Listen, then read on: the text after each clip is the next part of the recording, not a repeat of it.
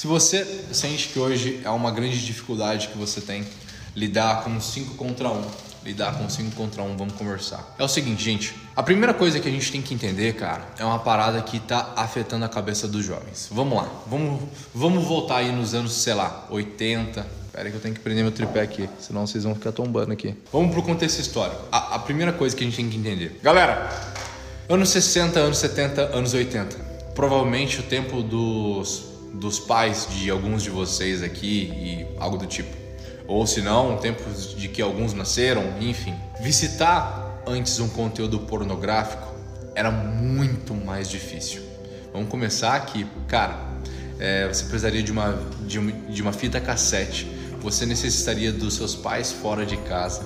É, era difícil de ter acesso a uma fita cassete pornográfica e o máximo que a molecada tinha à disposição era uma Playboy. Playboy, vamos ser sinceros, se hoje a gente olha uma Playboy, uh, é um ensaio de, é um ensaio nu, né, uh, artístico, né?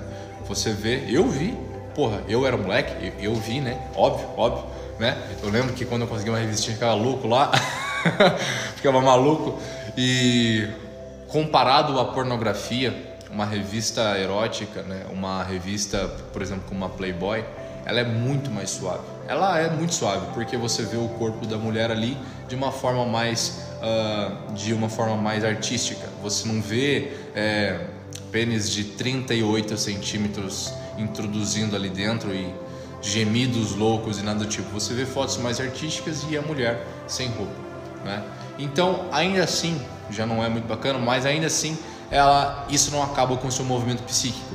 O que eu quero que vocês entendam aqui, aqui agora a gente vai falar brevemente sobre um, um movimento psíquico, a, a, a nossa cabeça, a nossa cabeça. Cara, o que você tem que entender é o seguinte: imagine que uh, tudo que você assiste, vê, que gera uma emoção, ou seja, óbvio que a masturbação, você está assistindo ali uma pornografia, gera uma emoção, aquilo começa a introjetar, ou seja, começa a entrar, você começa a assimilar aquilo lá para diariamente na sua vida, você começa a realmente trazer essas informações para dentro da sua psique, ou seja, para dentro da tua cabeça, para dentro ali das suas memórias, das suas memórias.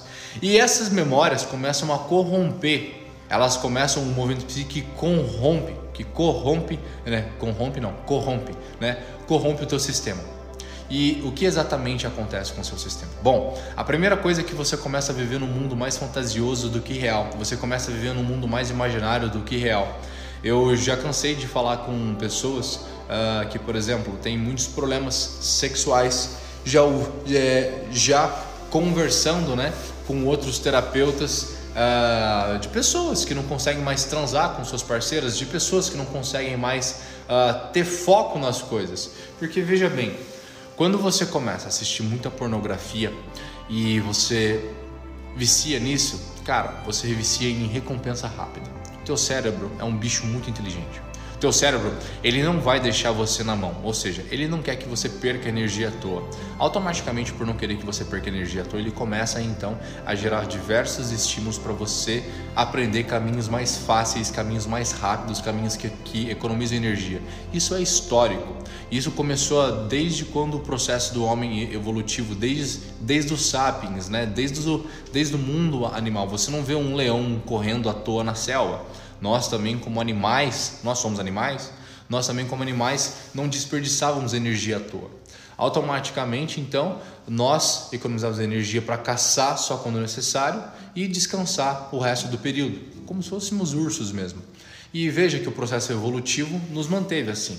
Né? É, nós, nos, nós de nômades, de caminhantes, nós caminhávamos normalmente mais de 30 km por dia. Né? Isso você pode se lembrar das aulinhas de história lá de quando você era mais jovem. Então você caminhava 30, 40 km por dia, tinha dia que você comia, tinha dia que você não comia. É, a vida era uma roleta russa. A vida era uma roleta russa. Então, levando como consideração que a vida era uma roleta russa e você não tinha ali diariamente, diariamente comida, é, o ser humano começou a, a, se questionar, cara, como eu poderia facilitar a minha vida? Bom, eu posso facilitar a minha vida se eu aprender a plantar. Claro que não foi assim, né? Foi um, ele foi se desenvolvendo para plantar. Então o cara ele deixou de ser nômade, né? De ser pé na terra, de caminhar com a faquinha lá na mão, lá com a faca de pedra, né? E ele deixou de ser um pé no chão, de um pé rachado, para um cara que começou a construir umas casinhas e começar a ter ali a sua agricultura. Então o homem ele deixou de ser nômade por quê? Para economizar energia. Ele deixou de ser nômade por quê? Porque ele queria mais energia. Ele queria descansar mais, então ele queria preservar a espécie. E, e quanto mais seguro fosse o lar, quanto mais abundante fosse a terra, quanto mais coisas ele tivesse ao redor dele, melhor seria. Melhor seria. Então, olha só que interessante. O cara começou a fazer esse movimento para economizar energia. O homem, o sapien sapien, começou a fazer um movimento muito inteligente. Desde então, nós estamos evoluindo. Desde então nós temos cada vez mais conforto. Desde então nós temos cada vez mais benefícios. Gente, pensa aí na época aí do seu pai, do seu pai. Não precisa nem ser aí na época do avô, da avó, do seu pai. Tu acha mesmo que os caras tinham a porra de um botão para apertar e chegar comida em casa? Nem telefone existia direito. Não existia delivery direito. Não existia esse tipo de coisa. Existia uma lanchonete, existia um, já um restaurante né? O que que vem? A, restaurante vem da palavra de restaurar, então era um lugar para as pessoas irem se restaurar, para se divertir, né? E tinha isso, cara. Você, papai, mamãe, queria conhecer a mãe de vocês, o pai de vocês, para dar aquela galada, né? Porque é o princípio humano da reprodução, é um impulso muito forte, é um impulso muito forte, uma porrada de desejo. Cara, não tinha o Tinder, não tinha um Instagram para eles assistirem como um cachorro assiste a frangos de padaria rodando naquele espeto, outras redes sociais de mulheres bonitinhas. Não tinha o Tinder, não tinha nada, tá? Não tinha nada, não tinha nada. Então vamos lá. Teu pai e a tua mãe tiveram que fazer um esforço muito maior para continuar a espécie, para reproduzir, para transar, para atender um desejo arcaico, um desejo maravilhoso. O sexo, quando feito com carinho, com amor, cara, é a coisa mais linda que existe, com respeito, obviamente, é uma coisa bonita. Claro que não como uma máquina de reprodução, né? Não como você sair por aí transando todo o tempo. Tá, uh, a gente pode falar isso depois ou um outro dia. Seguindo na linha de raciocínio, né? Eu disse que eu ia contextualizar a resposta sobre os cinco contra os, sobre a bronha, né? Aí como é que tu disciplina a tua cabeça para melhorar isso? Porque, vamos ser sinceros, a pessoa que é muito viciada em masturbação, ela não consegue melhorar na profissão. Ela não consegue estudar mais, ela não consegue ganhar grana. Ela não consegue, cara, porque ela fica ali em torno ali daquele mundo dela, ela fica em torno ali do vício, da recompensa rápida, da recompensa rápida, da recompensa rápida. Então, a todo segundo a pessoa ela vai procurar por caminhos mais fáceis. A todo segundo a pessoa que é viciada em masturbação ela vai buscar pelo caminho mais fácil, ou seja, é a comida mais fácil, é o relacionamento mais fácil, né? Tipo assim, ó, tô com vontade de transar, vou ver aqui no Tinder, vou conversar com dois, três, é, com duas, três meninas, com dois, três caras e vou arranjar alguém para transar até no final de semana, entendeu? Vou trocar meia dúzia de ideia e é assim que a minha vida vai ser né? Meu trabalho, cara, que merda de trabalho, 8 horas por dia, nossa, meu patrão é tão chato, etc. Cara, você, você acha que uma pessoa assim ela vai criar empolgação para empreender ou para criar um negócio ou para entregar mais valor no próprio trabalho, no, ali no próprio serviço? Não vai, por quê? Porque ela está acostumada com a vida fácil, ela está acostumada, ela treinou o cérebro dela a recompensas fáceis. Você acha que uma pessoa assim, ela vai ter disciplina para fazer 4, 5 refeições saudáveis no dia? Entenda, gente, que é um looping que é um looping, tá? Normalmente uma pessoa que é muito viciada em masturbação, cara, ela tá acima do peso, um pouco, ela tá acima do peso, ela tá depressiva, ela não tá legal, ela não tem claro o que ela deseja para a vida, ela não vive de, de longe o sucesso de um dia, ou seja, um dia ao qual ela escolha viver de acordo com aquilo que é importante para ela, de acordo com aquilo que ela valoriza. Ela nem sabe qual tipo de dia ela quer ter, ela nem sabe qual tipo de vida ela quer ter, ela nem sabe o que ela quer. Então, a punhetinha, velho, ela é uma merda. Porque ela faz com que você se perca nos outros âmbitos da vida.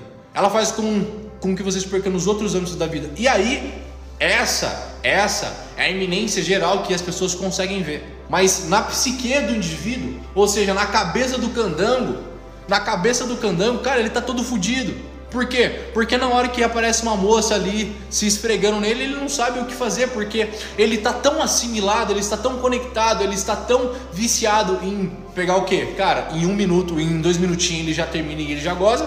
Ele tá tão acostumado a ter esse tipo de vício, a ter esse tipo de facilidade, a ter esse tipo de falta de esforço, que quando aparece a mocinha ali para se esfregar nele e etc. Ou quando, né, o rapazinho aparece para se esfregar na mocinha, ou, ou das duas uma, ou ele tem uma, ele, ele tem uma ejaculação precoce, né? não consegue lidar com aquilo ali, é muita informação, ou ele nem consegue ficar excitado, ou nem consegue usar. Não consegue ter realmente uma relação gostosa. E as mocinhas, a mesma coisa. Né? Elas não conseguem muitas vezes chegar no orgasmo. Por quê? Porque uh, tá acostumado de um ali numa outra frequência, tá acostumada de quase tirar, né, as coisinhas ali do lugar. E o cara também tá acostumado a, a esmagar o periquito ali como se fosse explodir a cabeça do periquito. E cara, isso é muito, muito complexo e muito complicado. Por quê? Porque olha só, isso faz com que casais se afastem. Isso faz com que a vida sexual de um casal ou a vida sexual de uma pessoa que vem a ter um relacionamento se transforme numa merda. Por quê? Porque o cara ele tá preso dentro daquele ciclo vicioso de tipo, cara, eu quero recompensas rápidas. E somando a tudo isso, agora vem uma terceira parte aqui da nossa conversa, a esposa, né, ou a namorada, ou a ficante, ou ficante, etc, etc não é aquele malabarista que você assiste no vídeo pornô. Não é, o cara não faz a pirofagia, não dá mortal enquanto tá fazendo ali sexo. A moça ela não dá 700 gemidos, né, a cada a cada 60 segundos, né? Ou, ou os vizinhos não, eles não vão ficar sabendo e etc. Cara, não é aquilo que você assiste, não é vida real. O que eu quero que vocês entendam é que tudo isso não é vida real. Vida real não é essa porra. Vida real não é o sexo que você vê no pornô. Aquilo não tem nada a ver com vida real. As pessoas aqui mais conservadoras, as pessoas aqui mais inteligentes que estão vendo que tem uma que, que, que tem uma vida mais saudável, que já se livrou da bronha há muito tempo, sabe que isso não é real. Sabe que a diária da vida não é real. E você sabe qual é o maior problema? que essas porra que não é vida real, mas que são fantoches humanos ali praticando aquele teatro, as pessoas que assistem de fora, elas acreditam que aquilo é real, que aquilo não é falso, que, deve ser daquele jeito e aquilo fica no teu imaginário né? Fica no teu imaginário. E aí quando está reproduzindo uma cena parecida na tua cabeça, ou seja, quando está acontecendo é, o ato, quando está acontecendo a oportunidade, a possibilidade sexual, o que acontece, velho? Dá merda, porque não é igual. É como, por exemplo, vamos pegar aqui pessoas que elas idealizam um, é, é, uma, uma relação ali, por exemplo. Vamos supor que a pessoa ela assistiu, né, muitos contos de fada, então tipo assim, olha só que interessante. Olha só que interessante isso aqui que eu vou te falar. Olha só que interessante. Velho, a pessoa pega, ela assiste muita Disney, por exemplo. Então ela entende que sempre vai ter um príncipe que vai resgatá-la e o cara entende que ele tem que ser o príncipe que vai passar por todos os problemas e vai resgatar. Só que isso cria um imaginário no coletivo de que tipo a princesa é salva e o príncipe ele é o salvador e é isso. Ou seja, isso acaba com também a vida do relacionamento.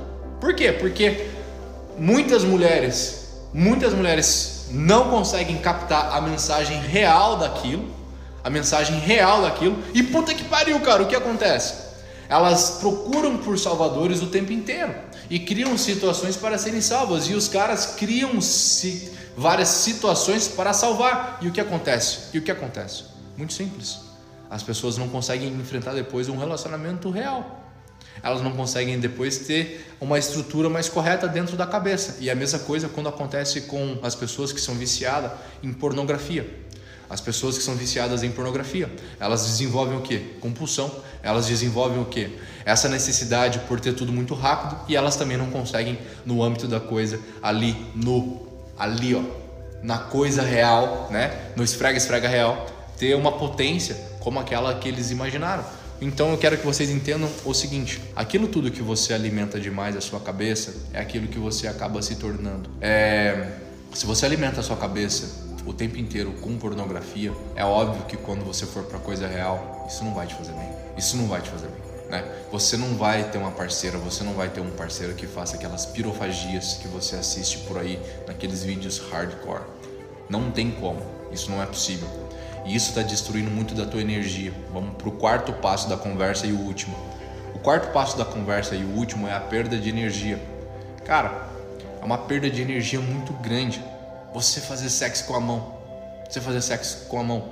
Porra, imagina você gastando uma energia que você poderia estar usando para qualquer outra coisa produtiva. Né? Isso é uma coisa que a gente chama de sublimação. O que é sublimação?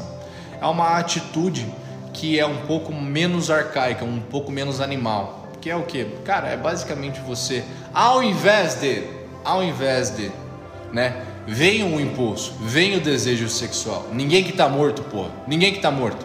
Vem o desejo sexual normal. Só que quando ele vem, ao invés de você usá-lo para fins reprodutivos pessoais, ou seja, o 5 contra 1, um, você usa essa energia para uma outra coisa. Vem aquele tesão arretado que sobe até lá no fundo da coluna. Ah, você pode usar ele para outra coisa. Você pode usar ele para, sei lá, ir fazer um treino, sair correndo, tomar um banho gelado, ler um livro. Eu sei que parece muito abstrato isso que eu tô falando. Caralho, velho, tá louco? Você acha que eu vou ler um livro eu louco lá para bater uma bronha? É possível. é realmente possível. Bom, gente, hoje a conversa ela foi muito específica, né? Conversa muito específica hoje. É, eu não sei quem está aqui desde o começo, muita gente está assistindo a live depois, ou ouve lá nos podcasts lá. Fez sentido a nossa conversa aqui? Fez sentido a nossa conversa? Dá um sim aqui para mim aqui, dá um sim aqui para mim. Muito bem, muito bem, muito bem. Cara, o que eu quero concluir aqui, a nossa live de hoje, ela é muito simples. Se questione uma coisa muito simples. Por que eu tô acordando todo dia? Por que eu tô acordando todo dia? Para onde a minha vida está indo? Para onde a minha vida está indo? Para onde eu estou levando a minha vida? Como está a minha conduta? A minha vida ela está de acordo com aquilo que eu desejo ou a minha vida ela está longe daquilo que eu desejo? É uma pergunta que eu não quero que você responda como se fosse numa conversa que você responde só por responder. O meu pedido aqui é que você medite. Sabe por quê? Porque muitas vezes hoje talvez você esteja tolerando muito mais coisas muito mais coisas daquilo que você é capaz de tolerar e capaz de tolerar. E cara, é exatamente por conta disso que você se frustra tanto, é exatamente por conta disso que você perde tanta energia.